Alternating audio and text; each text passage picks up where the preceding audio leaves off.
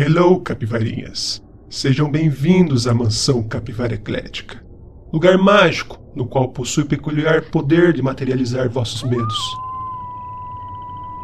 Não se acanhe, logo serviremos o jantar no salão principal. Tomara que vocês gostem de sopado de lagartixa. Por favor, permitam que nosso mordomo leve suas malas para vossos aposentos e apresentem-se no balcão principal para identificar quem são as nossas futuras vítimas.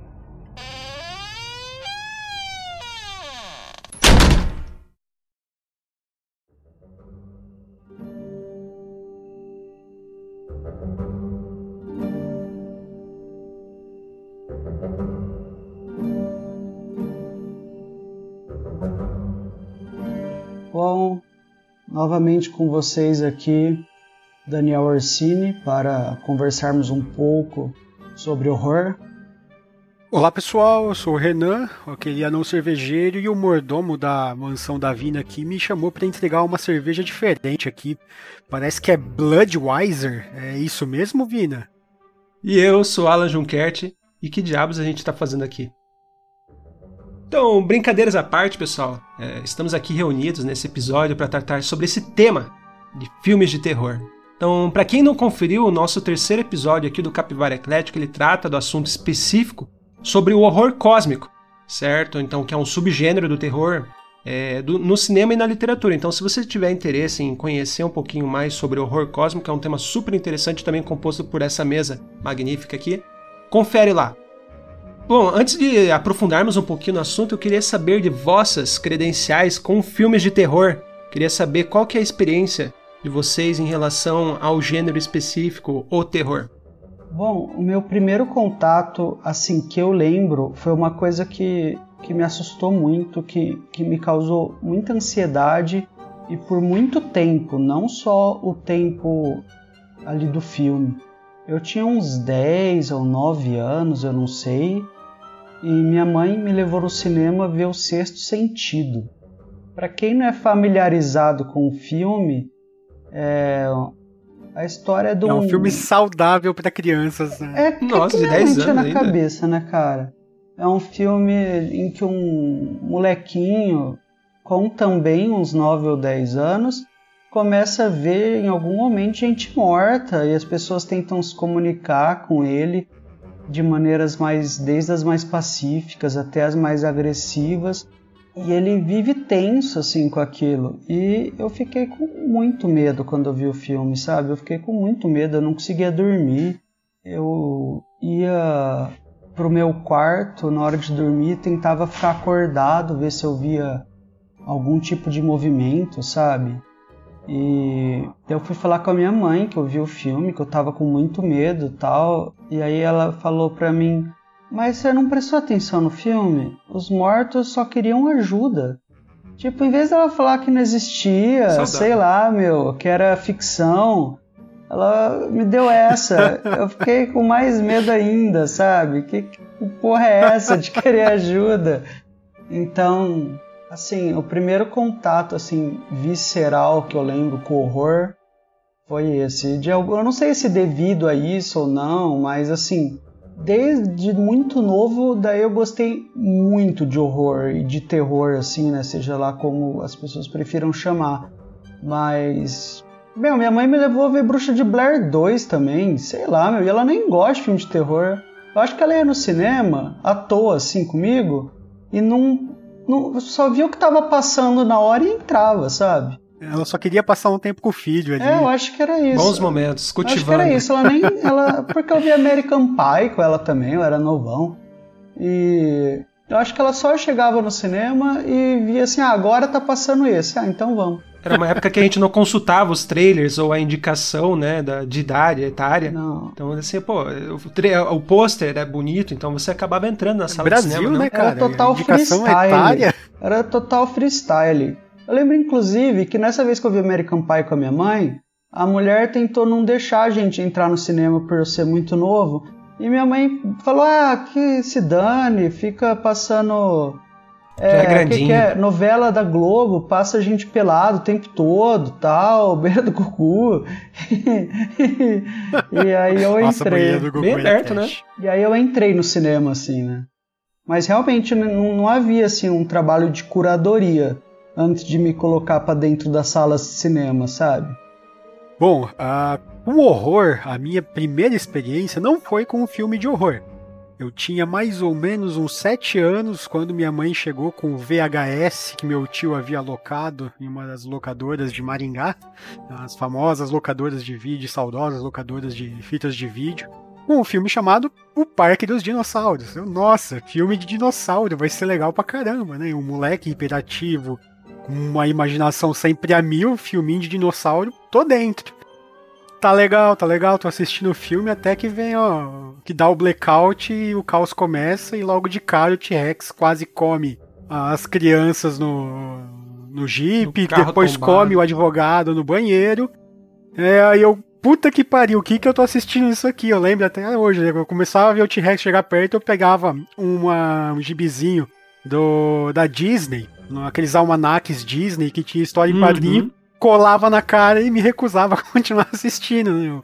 O filme, né? Eu tive um certo trauma com dinossauros ali, apesar do filme se tornar um dos meus favoritos. Mas essa foi a, a sua cena mais traumática? Foi o foi do Jeep lá? Foi a primeira, eu acho que foi a, realmente a primeira cena assim, mais traumática em questão de medo que eu tive. Foi essa cena do T-Rex. Do Jurassic Park. Sabe qual foi a cena que mais me traumatizou? Não foi nem a cena do, dos autômatos lá do, dos T-Rex. Foi quando o gordinho ele vai tentar fugir do parque, daí ele, ele ah, eu também. Sei lá, ele bate. Com o Dilophosaurus. Ele bate ele bate e daí ele fica no meio da floresta. Só que assim, o horror naquela cena, o terror daquela cena é que você não sabe o que há naquele lugar. Uhum. É como se fosse algo muito silencioso e você fica atento, como se estivesse prestes a saltar na sua cara. Sim. E é justamente o que acontece. Daí quando aparece na chuva, aquela chuva pesada, ele suando com os óculos assim cheio de gotículas da chuva e você olha olha, bonitinho, essas coisas. Daí de repente ele abre aquele guarda-chuva no pescoço. É. Cara, essa cena para mim foi Cara, pior. Eu também acho essa pior porque eu acho que ela é a que tem mais assim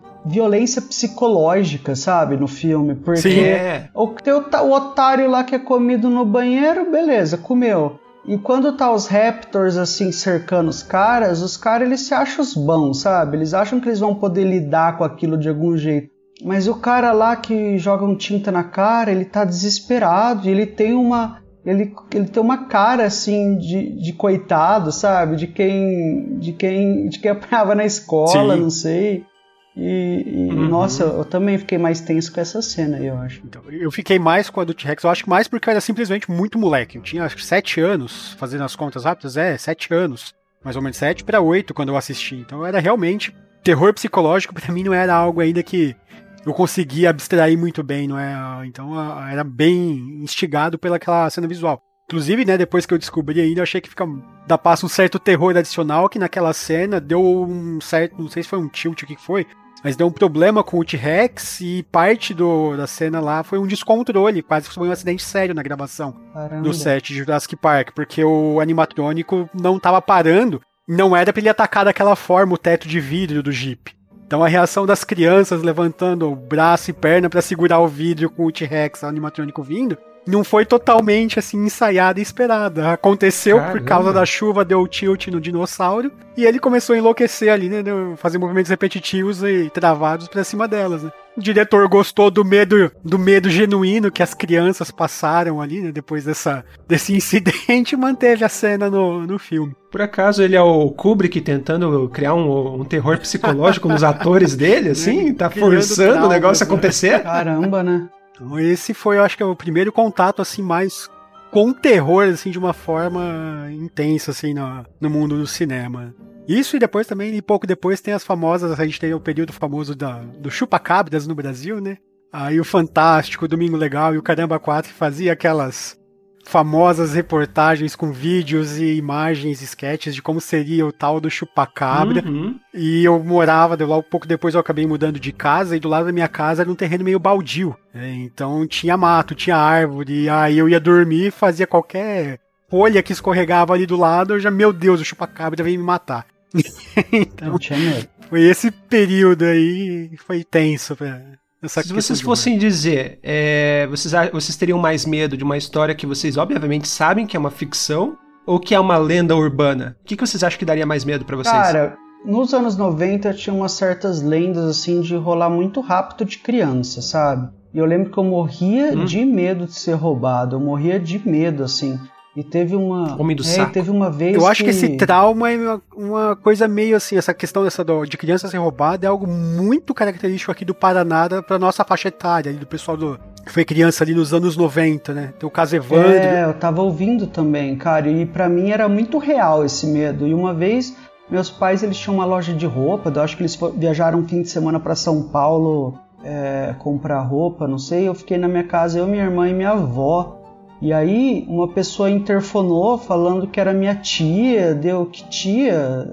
E aí a pessoa se enrolou e aí minha avó atendeu e a pessoa fugiu, sei lá. Mas assim, eu lembro que eu fiquei com muito medo, sabe? E assim. Uh... Mas eu, não era um negócio que eu tinha medo durante o dia. Eu andava muito na rua, tal, brincava na rua.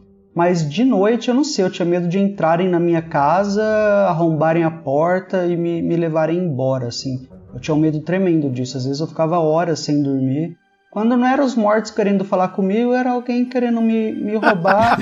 pra... Eu nem sei o que, meu. O que, que iam fazer comigo? Porra, nem meus pais gostavam de mim. O que, que, que me querer? Eles iam perpetuar a vida política de, de prefeitos de cidades litorâneas. Ah, é. é isso que eles iriam fazer.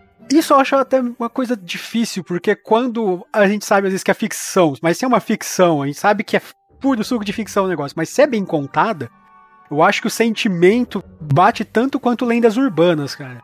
Que lenda urbana, para mim, acho que atualmente, né, conforme até o Daniel comentou essa questão, né, da de, homem do saco e crianças serem roubadas, né? Sempre tive algumas, mas conforme eu fui envelhecendo, a maioria das lendas urbanas foram virando para mim quase que teorias de conspiração meio é, né? furrecas. Assim como as teorias de conspiração que a gente tem atualmente. A maioria delas são bem ruinzinhas em realidade, algumas dessas lendas urbanas também foram caindo. Então eu acho que eu, atualmente eu diria que eu sinto assim um certo medo mais intenso de coisas que eu até sei que são ficcionais, mas que são contadas com um ambiente legal de uma forma mais interessante. Que a maioria das lendas urbanas para mim hoje eu olho assim, ouço, mas né, fico com a sensação um pouco é eu acho que falta um pouco de criatividade no pessoal para fazer novas lendas urbanas, assim, para deixar realmente o pessoal instigado. Hum, eu, como gosto de filme de terror, sou um puta de um cagão. Eu acho que ainda acabo tendo um pouco mais de medo da fantasia do que da realidade. Afinal, da realidade também está treinado, né? A gente mora no Brasil né, em 2020. É. Acordar já, já, é... já é um filme de terror. Então podemos dizer que assim, eu acho que a gente teve experiências bem similares em questão com o contato com o terror.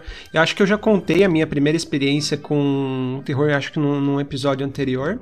E a minha primeira experiência foi com o Exorcista, sabe? É o que é o meu me lembra assim, eu devo ter assistido outros filmes de terror quando criança, só que assim, a memória é falha, né? Então assim, a primeira experiência que eu lembro foi com o Exorcista. Daí tinha uma agitação na casa, só para elaborar um pouquinho a história, tinha uma agitação na casa Pessoal, assim, festa com a primaiada, tudo, sabe, no final de semana. Ó, oh, galera, vamos assistir filme, vamos assistir filme. Daí pega lá qual filme. Daí todo mundo se reuniu para assistir no escuro, tá ligado? Sabe quando tem aquelas janelas blackout Limão, assim que fica escuridão mia. total? É, é mais ou menos por aí, assim, era, era, não tinha visão, assim, você não tinha luz a não ser o do filme, entende? Então, uma vez que a porta fechada ali, você estava enclausurado naquela experiência. E daí, assim, ah, beleza, não sei, porque eles não tinham contado que, que filme era. Só fala assim, vamos assistir, vamos assistir. Daí os primos, tipo, de 17 anos convidando as criançadas de 8, 6 anos pra assistir junto. Educação via bullying ali.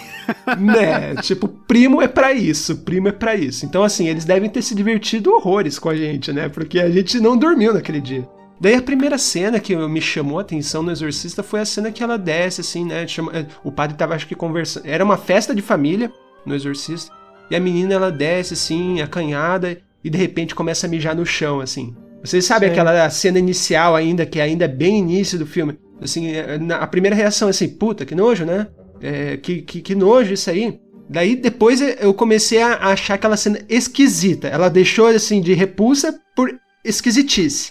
Daí assim, cara, esse filme aqui não tá não, não é coisa boa. Tá legal. Depois quando ela desceu, é, depois depois que ela desceu de, de costas, sabe aquela cena que ela vai tipo uma aranha de costas, assim, descendo aquelas escadas? Cara, eu, eu perdi, eu perdi. A minha sanidade mental, assim, eh, de criança foi pro ralo. Nunca mais eu consegui ser a mesma criança depois daquilo. Porque é, é, foi assim, acho que a experiência ela se torna um pouquinho mais traumática se você não esperava que aquilo acontecesse. Entende? Porque, bom, os primos convidaram para assistir filme, vamos ver, né, o que que vai dar. E de repente cai aquilo na tua cara e você foi pego desprevenido, aquilo me traumatizou demais. Eu tenho uma história com o Exorcista também. Foi um pouco, eu tinha já uns 12, 13 anos, eu acho, não sei. E, mas foi depois da história ser sentido. E e aí um moleque da rua tinha conseguido uma fita do Exorcista. Aí eu e esse hum. moleque falamos, oh, vamos chamar todo mundo pra ver, só pra meter medo em todo mundo. Ah, vamos, da hora. E a gente foi pra casa dele, tinha uma casa bem grande, com uma sala bem grande. E aí a gente meteu toda a molecada da rua lá dentro, fizemos esse esquemão gato mia teu aí também e metemos um filme. Só que daí eu que fiquei cagado de medo, sabe? Tipo, backfire total, assim. eu fiquei com muito medo. E aí, né, pra variar, eu fui tentar achar consolo na minha mãe. E daí ela falou: É, mas sabe que muita gente morreu nesse filme, né? Porque o Satanás baixou lá no set mesmo. E depois teve história de gente que assistiu e ficou possuída. Então, né? Já viu, né? Sempre muito Saudável. apoio. Muito apoio. Você dormiu com ela nesse dia, ah, eu né? dormia às vezes, cara. Eu ia pra cama da minha mãe. Daí, assim, depois de velho, até com uns 11, 12, eu ficava com muito medo. E eu ia, mas daí ela acordava e me expulsava. Daí eu ia pra minha cama ficar, ficar angustiado lá sozinho de novo. Será que isso é uma certa tendência, galera? Porque assim, é, digamos que nós três aqui na mesa fomos crianças cagonas, é. em certo aspecto, por um trauma. Só que quando a gente vai crescendo, eu hoje eu gosto de terror. Vocês gostam de terror também? Hoje eu em dia? Eu adoro, cara. Sabe o que eu acho que acontece muito? Eu ainda sou um pouco assim medroso, não sei que termo. Não é, não é um medo infantil, mas o medo vai mudando, né? Você fica ansioso, você tem outras características de tensão, assim, eu sou muito ansioso. E aí quando você vê um filme de terror, você vê essas coisas que você sente passarem na tela, sabe? Você eu consigo me conectar muito fácil aos personagens num filme de, de horror assim. E ao mesmo tempo eu vejo aquela ansiedade, mas ela tá fora de mim, o que me dá um certo alívio, sabe? É isso que eu ia falar, é tipo uma válvula de escape, né? Você vê aquela coisa que te oprime tanto no dia a dia, ser projetada em outrem ali, acaba sendo uma forma de você extravasar e se sentir mais relaxado, né? apesar de poder desencadear traumas e né? Mas é uma. Eu vejo quase. Eu sinto quase quando eu vejo, né? Tenho essa sensação parecida com você, Daniel. E aí eu vejo. Tenho às vezes essa sensação mesmo como se fosse uma forma de. É um escape, de né? E, extravasar assim, essas hoje coisas. a força assim. de ter visto muito filme já de, de horror não me causa mais assim ansiedade ver o filme. É uma, uma experiência agradável para mim. Mas mesmo antes disso mesmo quando me causava muita angústia ver um filme de horror, eu via muito, sabe? Eu, eu ia lá e assistia e ficava tenso depois. Eu acho que é isso, assim, você é uma válvula e, e, é uma coisa que você sente e tá fora de você. Mas, assim, desde que eu, desde que eu vejo filme, eu procuro ver filmes, assim. Desde que eu posso ir na locadora e alugar um filme e tal, eu, é, é, um, é negócio que eu procuro. Uhum. Uma descarga de adrenalina, praticamente. Ele teria, né? E no final das contas, é, os filmes, né, em relação, uh, como você falou, a gente tem um certo controle, porque assim, o filme, independente da gente fechar os olhos ou não, independente da gente achar aquela cena repulsiva ou não, ele já está contado, então a gente só está dando play esperando aquilo acontecer. E acho que isso uh, uh, é por isso que eu gosto, então, comparativamente, mais de jogos de horror, né, jogos de terror, do que em relação a filmes de terror. Claro que eu gosto das duas mídias, mas eu ainda tenho essa preferência justamente porque a gente está no controle do protagonista em jogos de terror. Então, assim, se eu tomei um susto, aconteceu alguma coisa comigo, se eu não tomar uma reação, eu morro no jogo. Claro que eu posso voltar e refazer a cena, mas a gente precisa ser testado, a gente precisa colocar, digamos assim, na, na ponta, na frente, a, nós como personagens protagonistas, entende? Então acho que para mim isso seria um um atrativo também. É, essa imersão do jogo, né, dá um, um grau profundo, né, para essa, uhum. essa relação. Eu acho que o problema é que não tem muita coisa de horror de jogo que me agrada. Eu acho que poderia ser muito bom. Só que o que eu gosto nos filmes de horror é, é não é o desenlace, é a tensão criada, a tensão montada lentamente. E eu tenho a impressão que os jogos não conseguem trabalhar tão bem com isso, uhum. porque. Ah, meu, acho que em geral porque jogador quer uma coisa mais rápida. Um único caso assim que eu consigo pensar, único não, deve ter mais, mas um caso que me veio à cabeça assim que conseguiu trabalhar muito essas sensações em mim de um jeito muito legal foi o Alien Isolation, sabe? O Alien Isolation ele consegue construir uma tensão é lenta. Agora, se você pega uns Resident Evil, por exemplo, é tiro, porrada e bomba, né? sabe? Daí não. Eu tive uma sensação, assim, eu acho que o último jogo de horror, assim, mais que eu tive uma. Essa sensação assim que eu senti meio oprimido e tem essa tensão crescente toda, foi com Dead Space. O, que a trilha sonora dele, você não tem quase nada, você vai ouvindo alguns batuques em alguns cantos, é aquele som aquele silêncio que oprime você enquanto você está jogando e você vai avançando. Eu achei que esse foi um bem que me puxou bem, ainda não consegui jogar nem o 2 nem o 3, né? Bem atrasado ali, né? eu joguei praticamente só o primeiro. E um outro que eu comecei, mas na época eu acabei tendo que trocar de computador, aí eu acabei deixando e nunca mais voltei a jogar, que me também me lembro de ter o pouco que eu joguei ter dado essa sensação bem pungente de terror, foi com o jogo Outlast. Se não me engano, é Outlast. Sim. Você joga com um jornalista que vai investigar uma casa psiquiátrica. Você não tem arma, você não tem nada. Né? Você tem uma câmera e ela tem bateria. Né? A câmera de vez em quando tem visão noturna ali que você pode ativar para tentar se localizar. Então também foi outro jogo assim que eu lembro dessas essa ambientação de terror ter me fisgado e puxado muito forte ali, né? Eu acrescentaria Amnésia, né? Que, é, que é bem famoso também por essas questões de você se sentir impotente e o horror psicológico em si, e a franquia Silent Hill, que eu gostaria de incluir também. Que a franquia Silent Hill mexe bastante com esse psicológico das pessoas em si. Mas, galera, voltando aqui então para a questão, né? Vamos, vamos, por que, que as pessoas acabam gostando tanto dessas mídias de filme e jogo de terror? Mesmo que seja um gênero que a proposta ela seja provocar medo, incômodo, ansiedade ou nojo para a pessoa, por que, que as pessoas gostam tanto disso?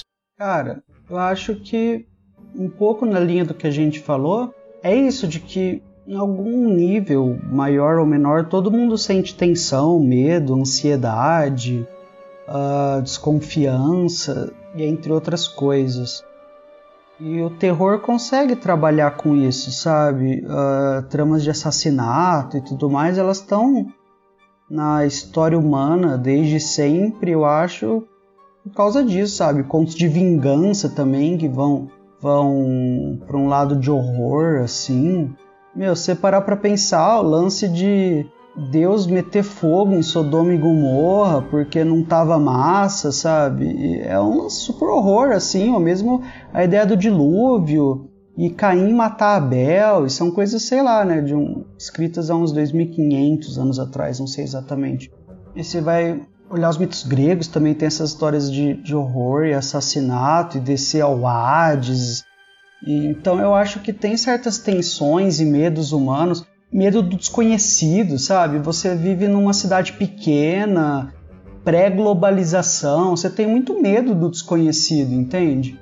Então eu acho que o horror trabalha com esses medos. O horror consegue ah, o ser humano é ansioso né, pelo que ele desconhece. Você pode ter medo do desconhecido, você pode ter medo de uma tecnologia nova que chegue, você não entende direito, sabe? Que é uma coisa, por exemplo, que aparece na franquia do chamado, né? Que aparecem as fitas, mas aquelas uhum. fitas carregam o mal, que se você assistir, você se fudeu. Então eu acho que o ser humano tem vários medos e que esses medos conseguem ser trabalhados na, no gênero do horror. E, e, em geral, a arte é isso, né? Você trabalha sensações humanas e tudo mais em contextos não necessariamente realistas. É, é bem, acho que é uma chave bem essa, trabalhar essas questões em, em ambiente, né, de uma forma não realista, em ambiente controlado, né, como a gente já tinha comentado o simples fato né, da, da pessoa conseguir assistir aquilo quase pode ser uma forma que a gente tem, às vezes inconsciente até, de treinar nosso sistema a, a reagir a determinadas situações, né? Então, a, tem esse componente biológico né, do terror também gerar determinados tipos de reações na, comportamentais né, que geram uma espécie de prazer. Né? Você tem a liberação de algumas substâncias que dão picos e isso acaba atraindo, mesmo que você não goste, né, o seu corpo gosta, porque ele vai ter umas. acaba tendo algumas, é, alguns comportamentos bioquímicos né, que vão te levar a se sentir bem quando você assiste essas coisas, né? Então acho que tem essa pegada também, até o mesmo lance biológico, né? Quase que a gente pode falar com aquele ditadozinho, o ser humano gosta de ver a desgraça. É igual quando você tá passando por acidentes de carro na estrada, né? Tem três corpos mutilados na. Coração palpita, na, né? na estrada. E, e sempre vai ter aquela galera que vai querer parar, filmar, tirar foto, escambar o todo, né? Então é uma coisa assim, eu acho que é quase natural do, até do ser humano gostar dessa situação. É quase que natural gostar de assistir esses filmes para uma boa parte das pessoas, eu acho. Eu gosto dessa fala justamente porque eu penso que às vezes a vida da pessoa ela, ela entra numa rotina tão assim cretina que às vezes qualquer coisa que tira ela do gere um desconforto é como se provocasse um certo, que nem você falou, uma descarga, né, um neurotransmissor, é, dopamina e qualquer outro tipo de sensação de prazer, né? Que nem a, a, pessoa, ela, por tédio, às vezes ela pode procurar esse tipo de situação. Eu vi um, um, por exemplo, um experimento social que eles obrigaram uma pessoa a ficar 45 minutos numa sala. E nessa sala, eles, eles não sabiam sobre o que eles estavam sendo testados, mas assim, ó, você tem a liberdade de ficar dentro dessa sala, você preenche aqui a sua prancheta com as informações e você fica nessa sala por durante 45 minutos. Tem uma portinhola aqui, né, um gaveteiro que não tem nada dentro, ele, ela abriu para mostrar, só que tem um botão aqui, ó. Esse botão aqui, ó, ele, se você apertar ele, você vai tomar choque, certo? Então a gente está avisando antecipadamente para você vir não, aqui não se machucar, certo? Ele não dá um choque muito forte, mas ele está é, sendo avisado. O que, que aconteceu? Passou assim os 15 minutos do experimento social, a pessoa ela, tipo, começou a estralar os dedos, começou a balançar a perna, ela estava se sentindo entediada, porque ela foi instruída a não abandonar o experimento até que o tempo acabasse. Então ela começou a olhar, ela levantou, começou a procurar imperfeições na parede, algum tipo de buraco, olhou o carpê, certo? Daí ele encarou o botão. Daí ele olhou pro botão, o botão olhou para ele. Ele olhou para os lados assim, pô, não tem ninguém aqui, né? E daí ele foi lá e aperta o botão. Porque ele estava entediado. Então, assim, ele precisa de algum tipo de estímulo externo para ele sair da rotina entende? Para ele se sentir estimulado. Então, daí quando o experimento acabou, ele já tinha apertado umas 11 vezes aquele botão. de tão entediado que ele estava. Entendeu? Então, eu acho que em certa parte, esse prazer que as pessoas têm, assim, em sentir essas descargas de adrenalina, né? É justamente para tirar ela do seu estado basal, sabe? Do seu estado é, confortável. Então, eles procuram esse tipo de desconforto com medo, incômodo, ansiedade, nojo, porque assim, é uma maneira de você presenciar esse sentimento sem você se expor ao perigo real, né? Então uhum. você acaba gerando essa experiência com, com todos esses sentimentos que a gente vê assim, poxa, é, é, como que uma pessoa poderia gostar disso, né? É, cara, e as pessoas adoram, né? Porque eu adoro horror, eu conheço um monte de gente que adora horror, que qualquer horror bom, assim, que tem rolando, a pessoa quer ver e tudo mais. Inclusive agora eu acho que o cinema está passando por um momento em que muito horror é produzido. A gente veio numa crescente ali, desde, se não me engano, daquela. faz alguns anos, do, do casal Warren, acho que é. Ah, é, eu acho que começou por ali mesmo. Da invocação do mal, do mal. coisa ali, né, que começou a dar uma explosão mesmo, né, de filmes. Eu queria comentar com vocês uma coisa que, para esse episódio, eu também. Quando eu fui pesquisar por que, que as pessoas acabam gostando desse filme de horror, eu também fui pesquisar o que, que é o horror, né?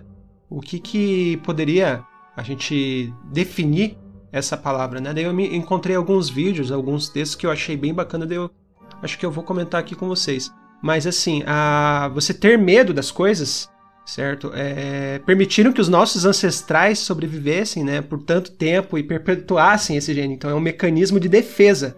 Então quando você se sente ameaçado por algo, o, o seu corpo te induz a tentar se proteger daquela ameaça. Então, isso seria o medo, esse estímulo que o nosso cérebro faz para que proteja o nosso corpo físico, certo? Então, a, essa sensação, né, é, ela obriga ao portador do medo, né, você pode se dizer assim, tomar uma atitude para sobreviver. Caso contrário, morreu. ele morreu. Entende? Então, isso é passado assim, se a gente olhar desde a, o início da, da humanidade, não necessariamente no, no humano, mas assim, todo mundo animal, né? Ele, ele tem esse tipo de reação. Então é algo muito orgânico, certo? Então eu assisti um vídeo que é super interessante, que é do Vsauce. Então, o ouvinte, se vocês conhecem o Vsauce, ele é um cara que ele trabalha com bastante dessas partes científicas, psicológicas, é, é bem interessante, então vocês podem ver os vídeos dele, que ele fala sobre medo. E ele traz de, a, algumas definições de acordo com Stephen King sobre o que, que poderia ser as definições desse, desse terror, né? que o Stephen King, então isso, isso é uma coisa que eu vi no próprio vídeo do Vissal, certo? Ele define três categorias. Existe o gore, certo? Que esse é o horror visual, onde a gente tem aqueles aspectos tipo de dilaceração, é, sangue, é tipo, pega um horror dos anos 80, Cronenberg, aqueles Cronenberg, a mosca. assim, que voa sangue pra todo lado, é nojento. Banho de Pega sangue o albergue, tripas. Videodrome. o albergue, pega o, como que é o nome, o do, do Jigsaw lá? Jogos Mortais. Jogos mortais. Jogos Mortais, eles usam muito desse artifício do gore. Hellraiser também tem uns aspectos assim, né? Nossa, Hellraiser Então, é muito bastante. gore, cara. é gore. Então, ele, o Stephen King, ele traz, existe o gore, que é o horror de aspecto visual. Existe o horror. Isso é a definição do Stephen King. O horror, na concepção dele, na definição dele, é, por exemplo, assim, uma aranha gigante.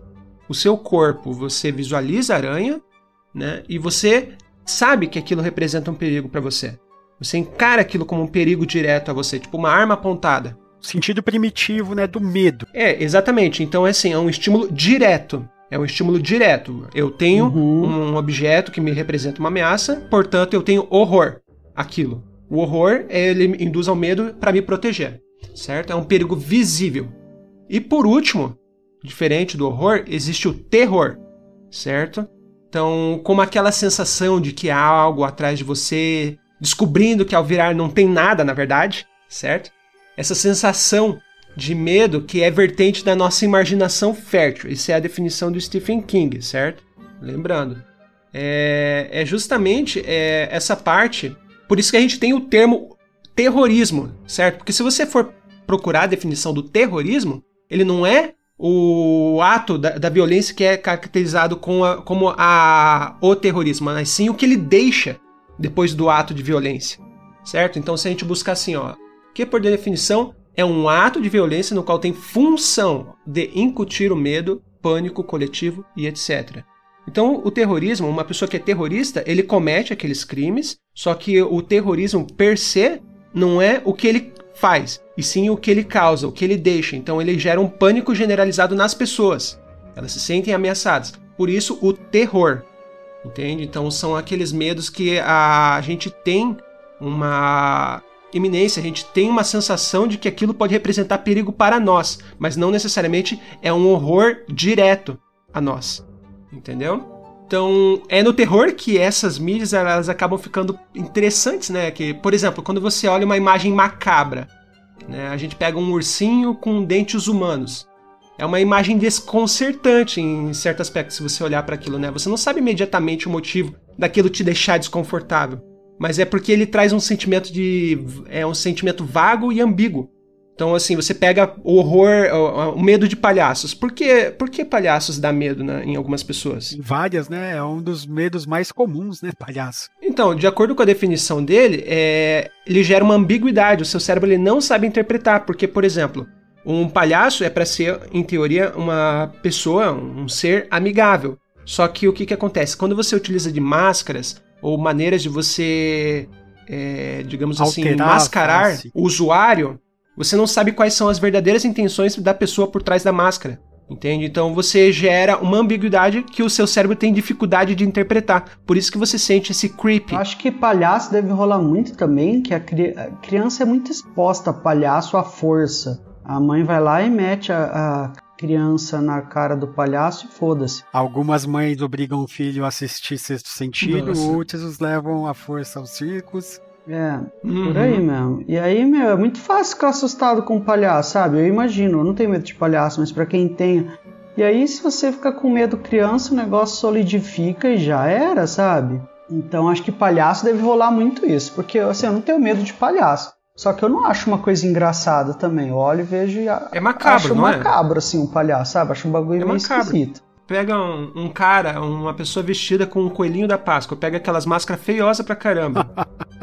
A criança ela vai se sentir com medo porque o coelhinho é uma imagem fofinha. Deveria Só que a ser. gente, o nosso cérebro, ele não consegue interpretar as intenções da pessoa por trás daquela máscara. Então a gente tem duas imagens que o nosso cérebro está tentando processar. E isso que gera esse, esse desconforto. É, e é uma de coisa essas desconhecida, né? Porque se é uma pessoa vestida de Mickey, O Mickey você já uhum. associa uma coisa, né? O desenho que você viu mil vezes, etc. Mas um, um, coelho bizarro que você nunca viu na vida, aí não dá, né? Pode colocar um bom bizarro nisso, né? Porque a maioria dessas fantasias e coisas que o pessoal usa né, saiu do uhum. quinto círculo do inferno. É, é bem feio. É, costuma ser bem feio. É, tem alguns memes muito bons da, da cara fantasiado de coelhinho da Páscoa e as criançadas chorando, desesperada, querendo é. ir pra longe do adulto Nossa, fantasiado. E, e, não é culpa da criança. Nós, mesmo como adultos, a gente tem uma dificuldade gigantesca em interpretar essas coisas. Nós, como adultos, a gente tem um certo desconforto. Que nem você pega alguns robôs, se você pegar alguns robôs, eles têm, ó, alguns que se aproximam, têm uma feição muito próxima do ser humano. E você vê que ele não é humano, porque você tem essa capacidade de distinguir. Só que ele está muito próximo. E dessa maneira, você sente um certo desconforto. Você não, não, não é uma visão gostosa. Daí o seu cérebro ele tem essa dificuldade de interpretar também. É. Acho que aquela coisa quase real causa muito desconforto, né? É uma coisa que fica, uhum. uhum. fica bem incomodado, assim. A gente tem algum exemplo que abusa desse artifício do macabro? Vocês lembram de algum filme que abusa desse efeito? Porque assim, a gente está trabalhando. Uh, se a gente pegar os conceitos, o gore, a gente citou alguns exemplos. Né? A gente pegou Hellraiser, os, os, os filmes clássicos dos anos 80, etc. O horror, direto, a gente pode colocar vários filmes, não necessariamente do gênero do terror, filmes de terror, né? Porque você pode, no próprio filme de ação, você conseguir incluir algum aspecto de horror, né? Uhum. Que nem a, a gente tirando a atenção do Jurassic Park, mesmo assim ele continua tendo, contendo cenas de horror. Sim. Porque você entende aquilo como um perigo direto a você, né? Hum. E daí, a Indie Bonus, ele cria aquela tensão, né? O terror, que ele tá voltado nessa tensão psicológica, seria aquela cena do Jurassic Park que a gente não sabe qual é o perigo vindo, né? É. Então a gente acaba criando com a nossa imaginação os possíveis cenários. Então existe aquela tensão, existe um, uma coisa pairando, um dos meus filmes que eu gosto também, o Hereditário, você não sabe da onde que tá vindo o perigo. Midsommar, você sabe que a aquela bruxa. coisa não tá correta. É, entende? Você sabe que não tá certo aquela sociedade, você sabe que aquela vila não tá, tá legal, mas você não sabe por quê. Entende? Então ele cria uma tensão no ar assim que você não consegue dizer da onde que tá surgindo. Então o seu cérebro começa a pregar peças em você, né? É que nem o o Daniel já jogou uh, o Alien Isolation, eu joguei também, achei esse jogo sensacional. O Daniel me indicou, eu curti pra caramba. Confirme comigo se isso é, foi real com você.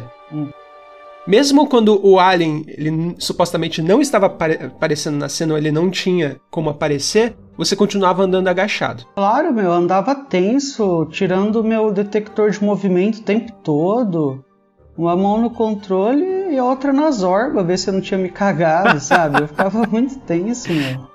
É, então no Alien, quando você anda agachado, você tanto dá menos visibilidade quanto faz um barulho menor e tem menos chance de atrair o Alien. Uma coisa que eu inclusive acho que esse jogo é muito melhor do que, por exemplo, ah, o Outlast que o Renan citou, que eu joguei já também, é que como eles implementaram uma inteligência artificial no Alien, não dá para você decorar os movimentos dele. Ah, ele vai para essa sala, depois para aquela e para aquela. Então é só esperar a janela de oportunidade e pau. Não, o Alien ele é aleatório e ele aprende. E, cara, ele te caça mesmo. Você tem uma sensação de estar sendo caçado. E, no, e, e, e alguns jogos de terror, como os, os seres que podem te causar mal eles têm meio que um percurso pré-programado, depois de algumas mortes acaba virando uma atividade quase mecânica, sabe? Vou esperar ele passar para ali, eu corro para aquela porta ali. No Alien não dá para fazer isso, por isso que eu acho que dá muito medo. E eu fiquei com medo, Alan, o jogo inteiro. Tipo, sim. Mesmo uma, uma ter um trecho do jogo em que você tem muita certeza que não tem alien atrás de você e tudo mais. E você fica tenso, você, sei lá, é, meu. É, é, eu ando assim, da, a, agachado, porque, para explicando pro ouvinte, é que se você anda agachado, no final das contas, ele diminui a probabilidade dele te escutar para vir atrás de você. Uhum. Entende? Mas eu, eu, a, pensa o seguinte: a gente ficou com tanto medo na nossa experiência que, mesmo não tendo perigo, a gente continuava andando agachado. É. É muito tenso. Era, era isso que acabava acontecendo. É então ele criava bom. tensão. Isso era um terrorismo com a nossa cabeça, praticamente, não era? Eu não sei se vocês concordam nessa questão do macabro, mas eu acho que ao invés de você ter um filme voltado em cima do macabro, Mas você poderia é colocar macabro? um artifício. O macabro é aquela visão desconcertante. Ah, sabe? tem, tem filme. Por exemplo, eu tinha esquecido do que era exatamente você queria dizer com macabro. O macabro você quer dizer tipo aquilo de que parece quase real, etc. Pode ser um ursinho com dentes humanos, sabe? Um ursinho de pelúcia com dentes humanos. É uma tipo uma imagem desconcertante. Cara, tem um filme muito bom alemão, esqueci, chama Boa Noite Mamãe, coisa assim. Que são dois irmãos e a mãe deles foi fazer uma cirurgia no rosto e volta para casa e eles têm certeza que não é ela, sabe? Eles olham para a cara dela e falam: Meu, tem uma coisa errada aí, sabe? Não é minha mãe. Eu acho que então talvez esse filme pegue um pouco a essência desse macabro, sabe? Tipo, parece muito a mãe deles, mas eles têm certeza que não é, e o filme todo é construído em cima dessa tensão deles desconfiarem que aquela não seja a mãe deles. É desconcertante. É, é muito bom, meu, é muito bom. Eu leio essa de alteração de rosto e tal, não é exatamente uma cena de horror, mas me lembra um dos causos que minha mãe conta de quando eu era mais gurizinho, devia ter pouco, dois, três anos, talvez. Meu pai, tá, o pessoal aqui, não sei se talvez o Daniel conheça, ele tem, sempre teve uma barba meio farta, e foi sempre assim, até que chegou um dia ele decidiu tirar e ficar só com o bigode, ou tirou toda a barba. E a hora que eu vi meu pai sem barba, eu despiroquei. Eu olhava para ele e eu começava a rir. Eu não conseguia nem articular a fala, porque para mim não era meu pai. É, era uma Confundiu cena... a criança, mano. É, dando bugs na cabeça do pequeno Renan. Por isso que cresceu desajustado dessa forma que é hoje. Bugou, bugou total. Essa questão do macabro, vocês, não sei se vocês podem concordar comigo, mas ao invés de assim ser um filme voltado, né, no tema macabro, ele pode ser recurso para filmes de terror, independente da, de qual, qual a gente esteja falando, em algum aspecto. Que nem assim, a gente pega muitas cenas onde é, eles utilizam de certos artifícios cinematográficos que eu achei bem interessante. Por exemplo, você pega uma cena e você foca num, num lugar específico. Vamos supor que é no canto direito inferior da tela. Ele está focando a câmera naquela direção e ele está direcionando seus olhos para aquela parte. Só que no canto esquerdo superior tem algo que ele não deveria estar lá. Entende? E isso hum. gera esse desconforto macabro. Então, ao invés de eu dizer assim, ah, é um filme que gira em torno disso, per se, ele utiliza de recurso cinematográfico para incluir dentro das cenas. Vocês concordariam com, com isso? Sim. Eu acho que dentro do terror, o estranhamento é meio que uma ferramenta muito usada, né? Você pega uma situação familiar e coloca lá um. Algo que dê uma quebra na familiaridade e normalidade Isso. da coisa. É, eu acho que. É, funciona muito bem como uma ferramenta para terror. Para a maioria dos estilos de, de terror, dá para colocar. É, usar essa, esse artifício macabro, assim, do anormal, normal anormal, para potencializar as coisas. Eu acho que funciona muito bem, sim. Uhum. É, é, que nem o exemplo do exorcista da, da primeira cena que a menina ela faz xixi no chão. Em certo momento, assim, você entende o que, que aquilo significa, só que assim, ela passa de uma sensação de repulsa por estranheza. No final das contas, você vê que aquilo é esquisito. Entende? Então você se sente desconfortável com aquela cena. Será que então poderia chegar mais nesse sentido também? Eu, eu, eu passo a questionar, exemplo, a, algo que, que dentro desse contexto, né? Há umas menina fazendo xixi no chão. Não, você narrando não faria muito, não daria muito medo para você. Mas assim, a construção da cena, o contexto, a maneira como ela está sendo colocada no meio da festa de família, onde as pessoas estão felizes, criando uma distorção entre felicidade e estranheza, sabe? Aquela amplitude da cena. Então aquilo, tipo, ele é, faz desabar aquele sentimento nas pessoas que estão assistindo. É, eu acho que o terror faz muito isso, né? O bom terror, ao menos. Sim. É menos do que susto, do que qualquer coisa, é causar uma sensação de não familiaridade, de você estar tá pisando em ovos e tudo mais. E uma, uma mídia, uma coisa que me fez ter muito essa sensação que eu gostei demais, é, até que eu vou falar melhor desse pessoal depois na hora de indicação. Eles são é um outro podcast do pessoal que é especializado em insólitos e afins, chama Mundo Freak.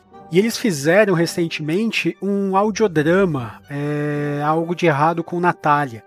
E eles conseguiram invocar, deixar essas sensações de perturbação, como você, o Alan veio aqui descrevendo, todo, né? muito evidente. Você vai assistindo e você vai percebendo pela, pelo tom de voz do pessoal que está participando, pelas entonações, né, por alguns barulhos de fundo que eles colocam, né? Foi feito praticamente para ser ouvido com fone de ouvido. E ele invoca muito. E eu achei incrível eles conseguirem fazer isso, justo por ser uma mídia só áudio. É, eles são um podcast, né? Então eles conseguiram passar essa sensação de estranheza, essa coisa que tem um ligeiro deslocamento de anormal na grande parte dos episódios desse, dessa série que eles lançaram. Então foi uma coisa que me surpreendeu muito, é que como você mesmo disse, né, Alan? Você só uhum. falar, a menina tava lá e começou a fazer xixi. Tá, pra gente que tá aqui só ouvindo, né? Não é muita coisa, mas toda essa construção da cena, né, o, o apelo visual que você tem, uhum. contribui demais para a criação desse macabro, né, dessa coisa anormal que te deixa inquieto.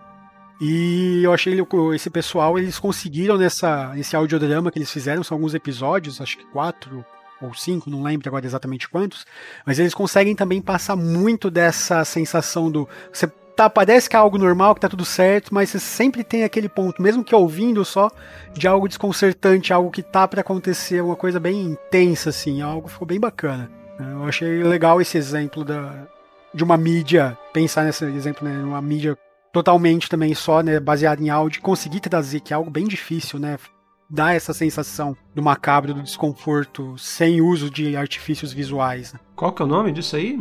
É o audiodrama Tem Algo de Errado com a Natália, ou Há Algo de Errado eu... com Natália. Ah, vou escutar, eu tô interessado, eu gosto bastante desse tipo de, de mídia, então acho que vai ser interessante. Vale a pena, sim. Quer ver? Ó, tem outros artifícios também que eu acabei pesquisando nessa questão do filme de terror, que eles podem utilizar para tentar gerar um desconforto nas pessoas. Por exemplo, quando você vira levemente, você deixa inclinada a câmera, entende? Então você. Uh, eles dizem que essa técnica já é utilizada faz tempo, né, nessa questão de você criar um, um, certo desconforto pela câmera estar tombada, então isso favorece a esquisitice da cena. Eles vêm. Tem exemplo, a ponto de vista em primeira pessoa do monstro. Isso é muito comum eles utilizarem também, né? É, desse artifício onde ele gradativamente ele vai caminhando para frente, ele não precisa ser rápido, mas ele utiliza passos lentos, gradativos, contínuos e incessantes, ou, a, chegando cada vez mais perto da, do nosso protagonista. Então eu achei bem legal esse recurso também. Mas pegando assim então nesses elementos de filme de terror, né, eu queria perguntar de vocês quais são os elementos em si ou os tropos de filmes de terror que vocês acham mais interessantes e os que vocês mais desgostam dentro de, desse gênero? Cara, eu gosto muito daquela coisa da tensão crescente com um elemento sobrenatural que você não compreende muito o que, que é, sabe? Uh, bom, citar o caso da Bruxa, por exemplo. Uh, para quem não sabe, A Bruxa é um filme de 2014, 15, sei lá uh, que uma família, na época da colonização americana, ali pelo século 17, é expulsa de uma vila e eles vão morar sozinhos numa casinha de frente para uma floresta. É um pai, a mãe e uns quatro filhos, eu acho, um bebê, não sei. Coisas esquisitas começam a acontecer, sabe? Só que não é claro para você o que, que é, se é um, uma entidade, se é um bicho, se é uma força, se é um grupo de entidades. E você não toma susto em nenhum momento do filme, nem nada, é só isso, uma, uma tensão crescente. E você vê que aquilo começa a afetar cada vez mais a família, mas não nem assim você entende melhor o que está afetando. Então essas forças sobrenaturais desconhecidas assim é algo que me atrai demais assim para dar um exemplo. É, dá para pensar em outros casos do mesmo diretor lá o Farol e a nova temporada de Twin Peaks tem muito muito muito disso. Uh, um pouco também da Invocação do Mal os filmes lá do, do casal Warren entre mais uma porrada de filme aí. Vocês curtem esse tipo de, de, de, construção? Eu acho que é uma das melhores que tem no horror também. Nossa, Essa, demais. Esse crescimento de tensão, a manutenção de uma tensão todo momento ali, é algo fantástico. É algo que eu sempre busco no, na maioria dos filmes de terror que eu vou assistir também. Eu acho que é o maior chamariz que a gente tem. Isso Eu também colocaria que, no meu caso, mais podreira, com péssimo gosto cinematográfico, e o trash. Eu adoro trash é filmes é trash.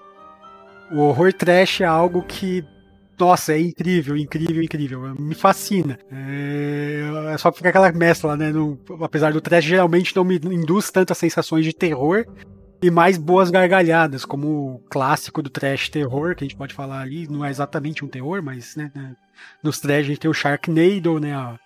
Os cinco filmes do Sharknado. Nossa. Um que a gente já comentou, eu e acho que eu e o José Eduardo comentamos em uma série, ante, né, um episódio anterior da Capivara, que é a trilogia do Eco Terror, que é uma trilogia é de filmes brasileiros também.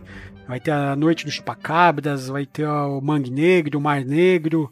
É, são filmes excelentes. Péssimo orçamento, você não vai focar na atuação efetivamente dos atores lá, né, mas são elementos muito bons. Em especial, essa a Mar Negro, Sangue Negro e A Noite dos Chupacabras são excelentes, né, para quem gosta de trash apesar né, da, da podreiragem ali, é muito bem contado, é um ritmo muito bom.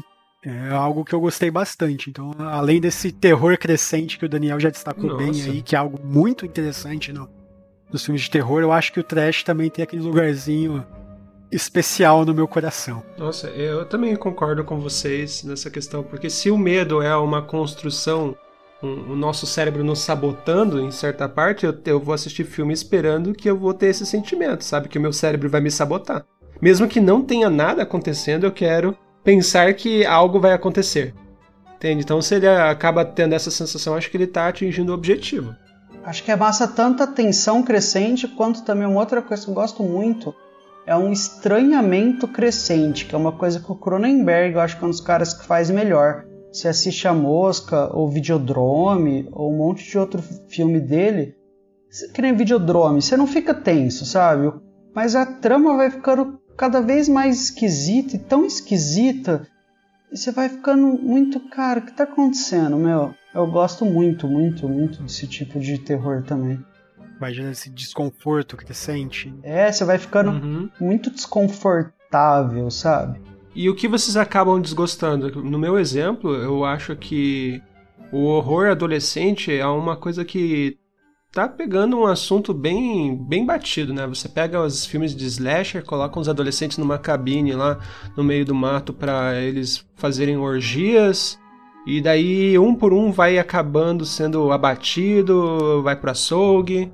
E o slasher vai fazendo a festa. E o final geralmente é um ou dois escapando, ou ninguém escapando, porque não existe final feliz para esse tipo de, de, situação. Quando aparece esse, essa premissa, eu meio que torço o nariz, sabe? Tipo, poxa, né? Poderia utilizar de outros artifícios, né? Cara, então, eu acho que o slasher ele pode ser bom, pode ser ruim, mas eu não vou deixar essa resposta tão vaga assim, porque eu não sou cretino pode ser bom quando ele tem esse estranhamento, ele causa esse estranhamento, essa esquisitice. Citando exemplos. Halloween, o primeiro.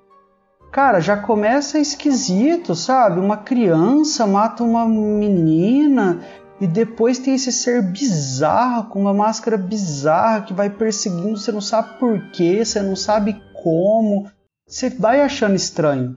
Uh, outro exemplo que faz o slasher muito bom Massacre da Serra Elétrica. Os caras estão viajando de boa, aí aparece aquele maluco com um monte de máscara de gente costurada quando isso nunca uhum. tinha sido feito ainda, sabe? Não tinha virado uma coisa batida já que aparecia sempre.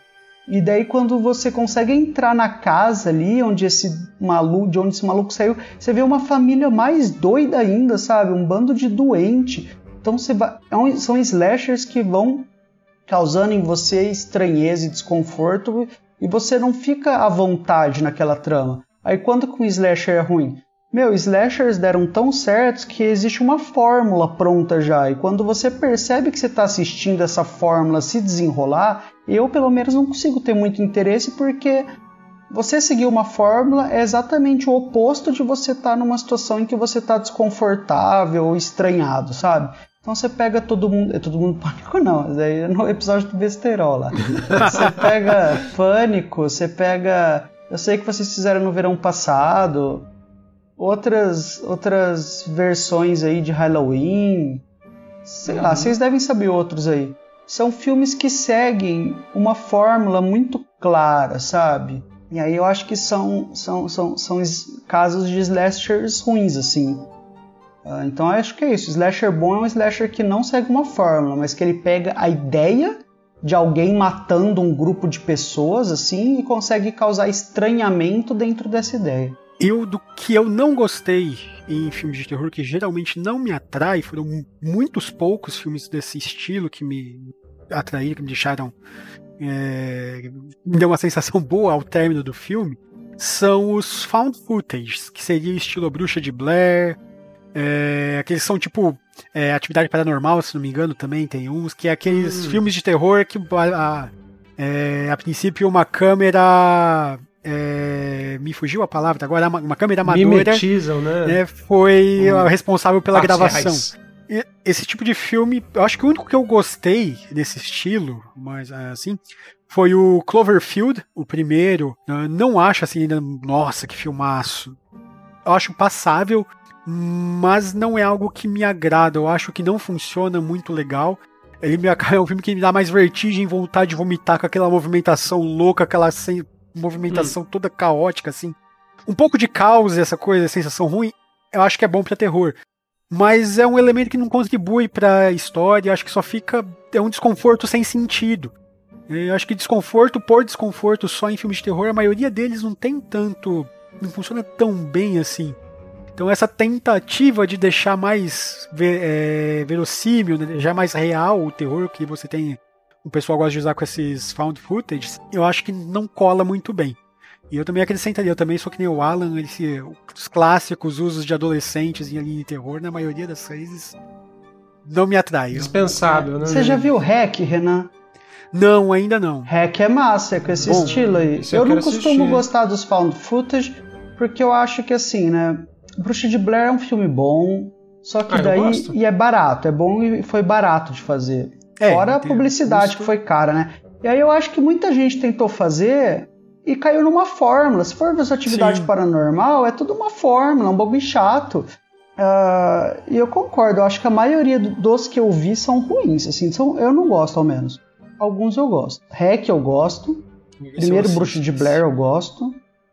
É que o Bruxa de Blair ele foi pioneiro né, nessas é, questões também. O né? meu problema Porque com... ele foi vendido como baseado em faciais. Isso. E quando eu assisti a primeira é. vez, eu fiquei assim, me cagando, porque eu achava que Tá, o que, que aconteceu com esse pessoal, né? Foram resgatar eles, né? Estão lá ainda na floresta? A gente fica se perguntando. Então, quando você vende esse, esse baseado em fatos reais, a gente eu acho que vara. Esse hype que teve no Bruxo de Blair foi algo que me afastou um pouco, porque lembro também, eu fui assistir no cinema com o meu primo esse filme na. Foi hypado, hein? Foi muito, muito hypado. E eu assisti assim, tava esperando tanta coisa, que todo mundo falava tanta coisa, e eu fui aquela, tipo, a expectativa muito lá em cima e não foi algo que eu esperava pelo que estavam me contando.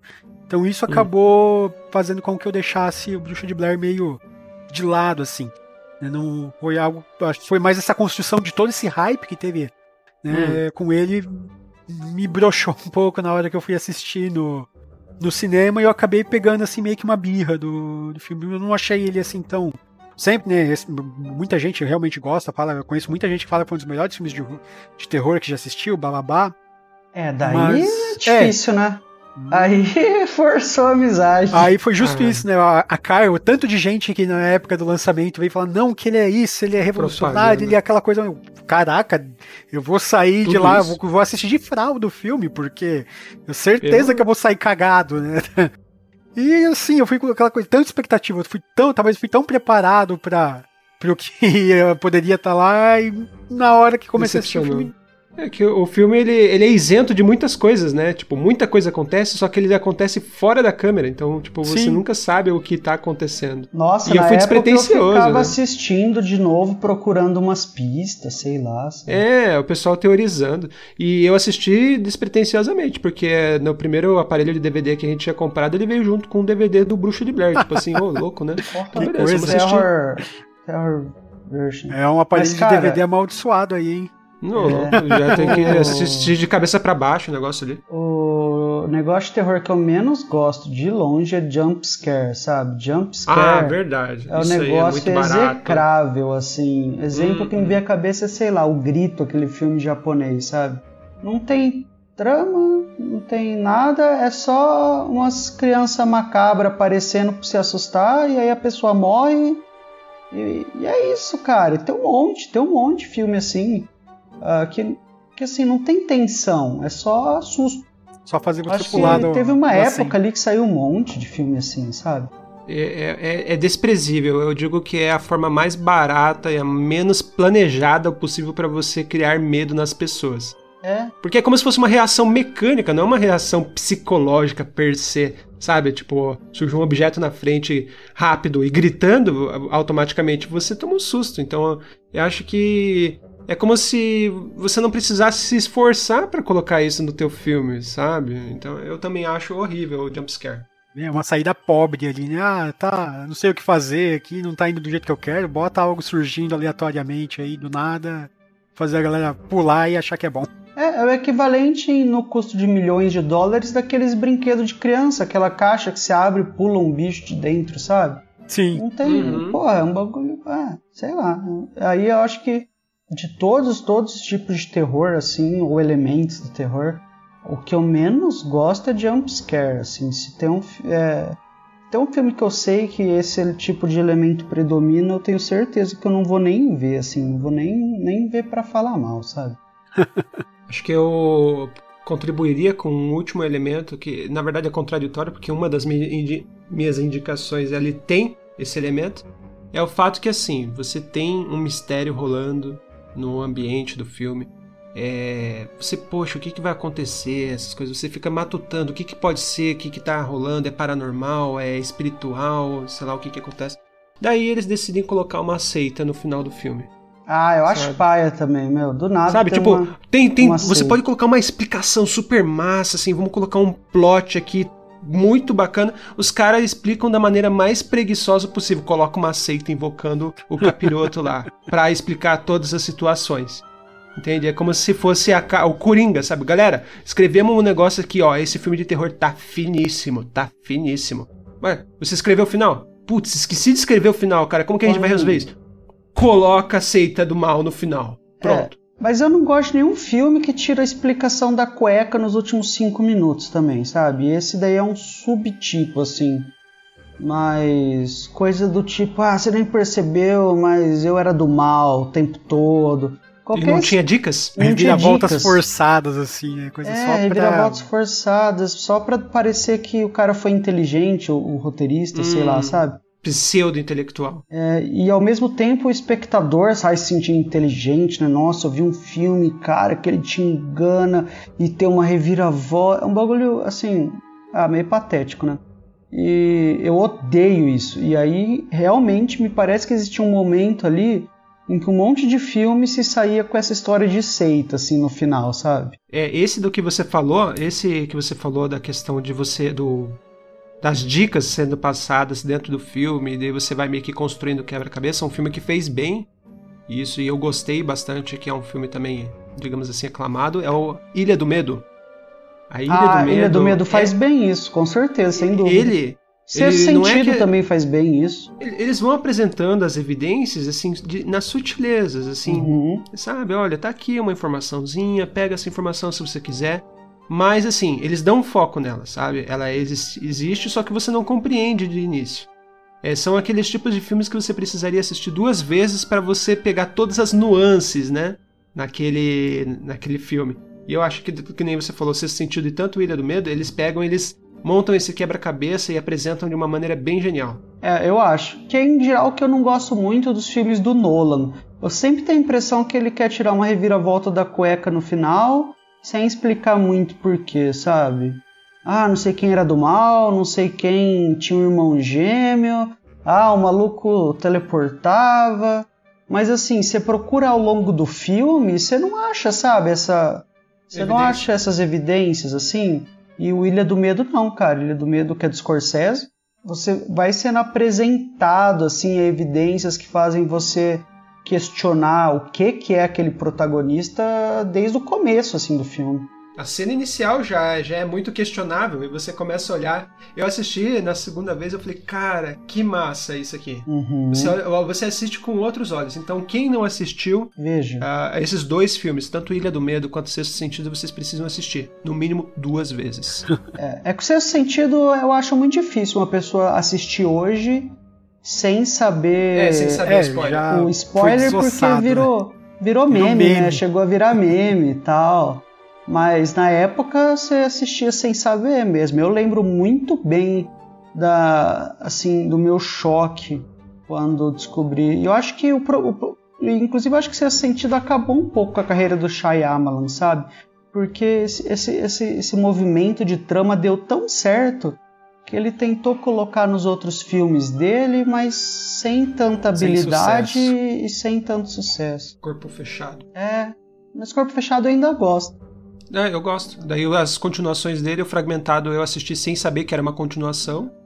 Daí no final desse, assim, vixe, pra onde estamos indo? Daí chegou no Glass, Nossa, que é o vidro. o Glass eu achei insuportável. É, o Glass eu achei também sofrível, Glass eu assistir, meu. o corpo fechado é Glass eu senti o meu cérebro igual o Glass, sabe? Tipo, sendo quebrado, assim, até não sobrar nada, velho.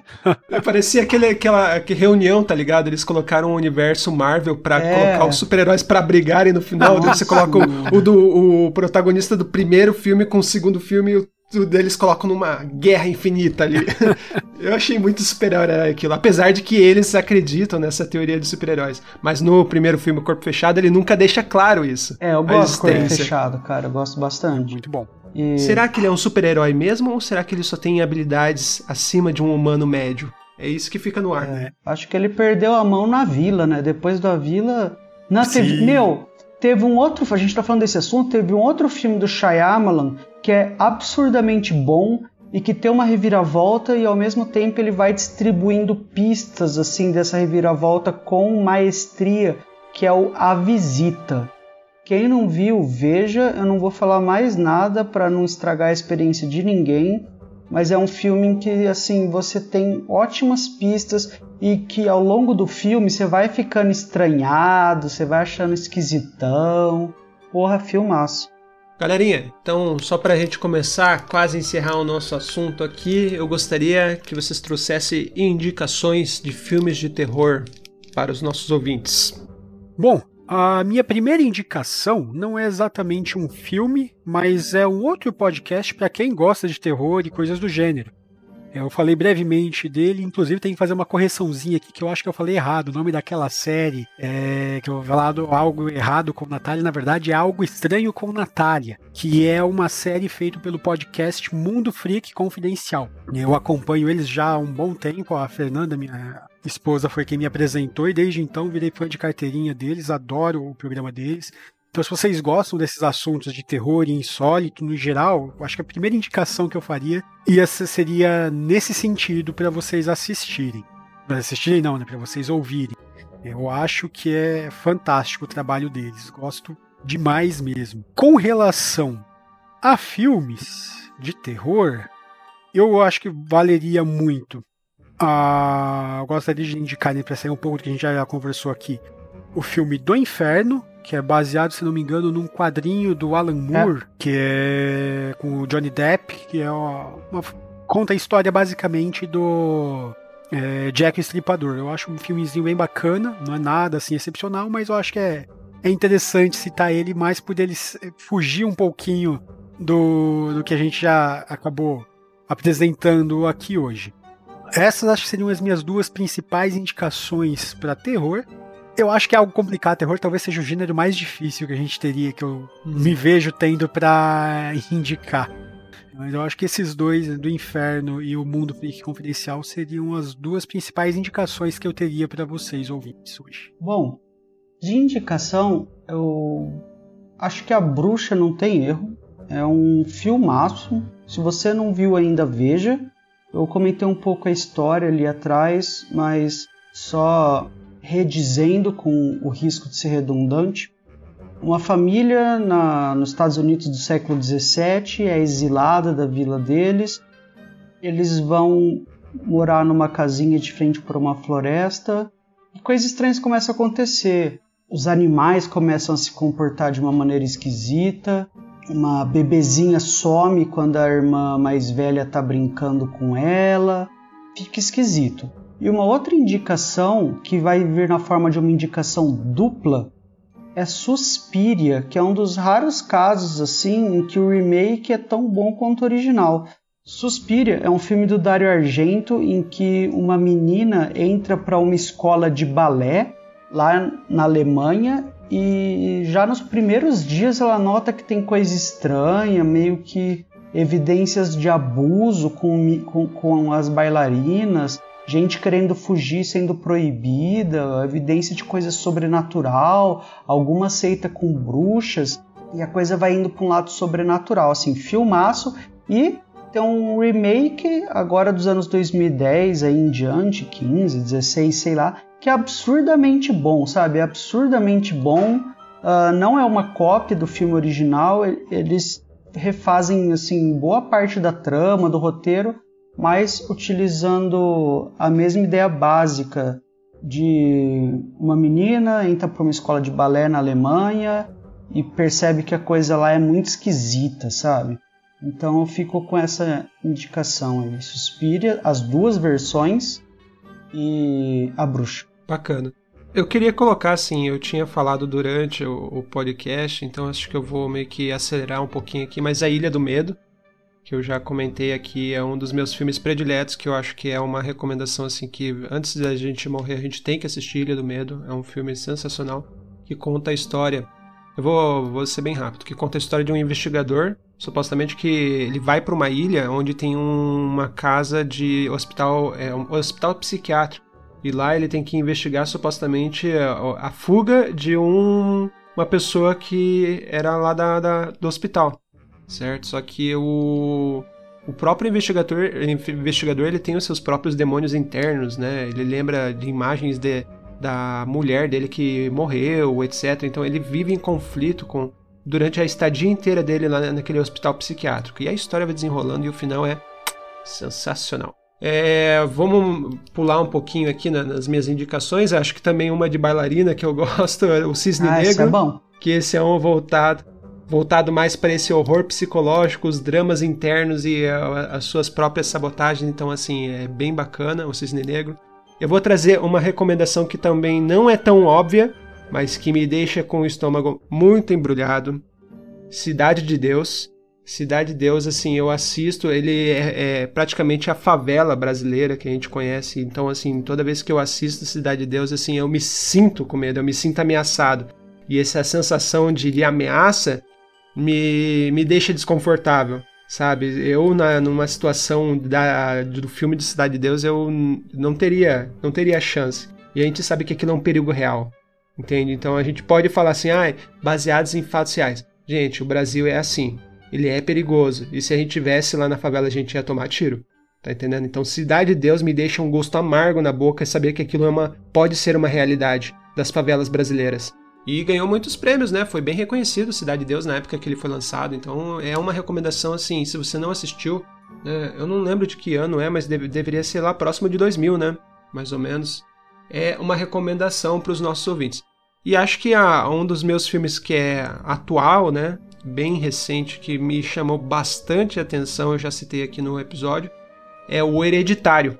Hereditário com Alex Wolff e a Toni Collette, eu achei muito boas atuações.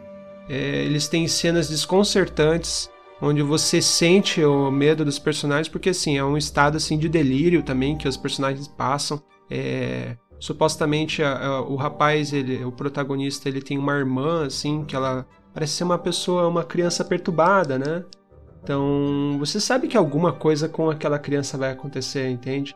Então, a história desenrola com isso, com, com a família sofrendo com essas coisas, só que eu acho que eu gosto mais de, desse filme não pelo, pela trama, porque ele cai naquela naqueles tropos que eu havia falado mais cedo, certo? Do hereditário. Porém, eu gostei muito da, dos artifícios que eles utilizaram, não do As enredo em si. As atuações são muito boas mesmo. A Toni Collette, inclusive, eu acho uma das atrizes mais subestimadas ali da geração dela. Uhum. E ela tá no sexto sentido. Ela faz a, a mãe do menininho. Eu achei muito legal. As atuações, a ambientação, Os, os sustos eles não, não, não utilizaram de recursos baratos para tentar gerar tensão em você. Tem momentos assim, claro, que, que há uma certa ação, mas assim, eles acabam preparando o terreno, eles acabam assim criando essas estratégias de, de provocar o medo em você. Não necessariamente, ah, como a gente falou, o, o jump scare. Tem um ou outro, mas assim, não é o artifício da cena. Ela tem um propósito. Então, assim, a maneira como o filme foi construído, ele foi muito, muito detalhado, ele foi muito minucioso. Então, sem contar muito sobre o enredo, assista Hereditário e tem as cenas assim que eu também uh, fui pego muito desprevenido.